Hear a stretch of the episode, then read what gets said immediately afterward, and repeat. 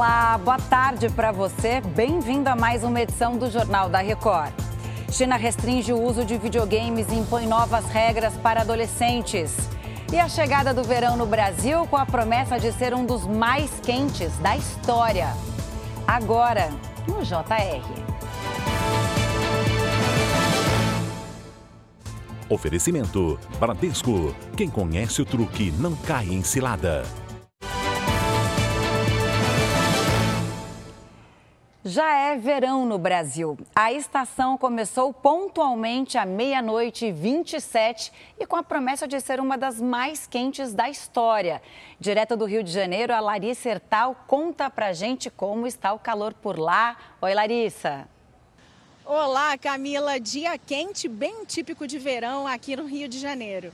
Segundo os meteorologistas, esse deve ser um dos verões mais quentes da história aqui no Sudeste e acima da média também no Centro-Oeste. Por causa do fenômeno El Ninho, a previsão é de mais chuvas no sul e no nordeste e menos na região norte, o que deve atrasar a recuperação do nível dos rios, que sofrem com a estiagem. E não custa lembrar, né? O verão começou, então é hora da gente beber mais água e passar o filtro solar, como eu já passei. E você aí, Camila? Eu, por enquanto, estou no estúdio, mas com certeza, quando for aproveitar, vou seguir as suas dicas. Obrigada, Larissa. E além de influenciar as temperaturas e a frequência de chuvas no verão, o fenômeno El Ninho deve impactar também, olha só, o bolso dos brasileiros. A repórter Mônica Simões explica o motivo para gente. Oi, Mônica. Oi, Camila. Pois é. O que acontece é que o El Ninho mais rigoroso pode comprometer parte da safra de alimentos dependendo do volume de chuvas. Se demorar para chover, o cultivo dos grãos pode ser prejudicado, o que pode reduzir a oferta de trigo, milho, arroz, soja, café e açúcar. Esse movimento acabaria provocando um efeito cascata e afetando também o preço da carne, do frango e dos ovos.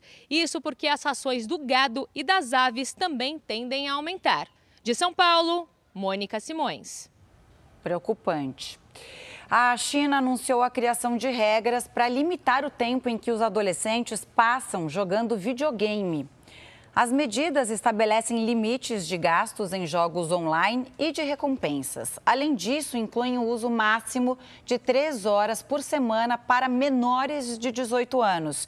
Segundo o órgão regulador, as novas regras estão relacionadas à preocupação com a saúde mental e física dos jovens na China o país é considerado o maior mercado de videogames no mundo. Está prevista para amanhã de manhã a chegada do terceiro grupo de brasileiros e parentes que conseguiram deixar a faixa de Gaza. Vamos a Brasília com as informações da repórter Lívia Veiga. Lívia, boa tarde. Oi, Camila. A previsão é de que eles desembarquem às 8 horas da manhã na base aérea aqui de Brasília. São mais de 30 pessoas. Parte desse grupo havia ficado fora da segunda lista de repatriados. Todos cruzaram a fronteira da faixa de Gaza com o Egito na quinta-feira e vão pegar um voo da FAB no Cairo. Além disso, o avião que saiu do Aeroporto Internacional do Galeão partiu com um carregamento de 150 purificadores de água que serão doados à população de Gaza. A viagem foi autorizada após negociações conduzidas pelo Itamaraty. De Brasília, Lívia Veiga. Chega ao fim essa edição. Você também pode ouvir o Jornal da Record nas plataformas de áudio. Mais informações no r7.com e nas redes sociais do Jornal da Record. Ótimo final de semana para você.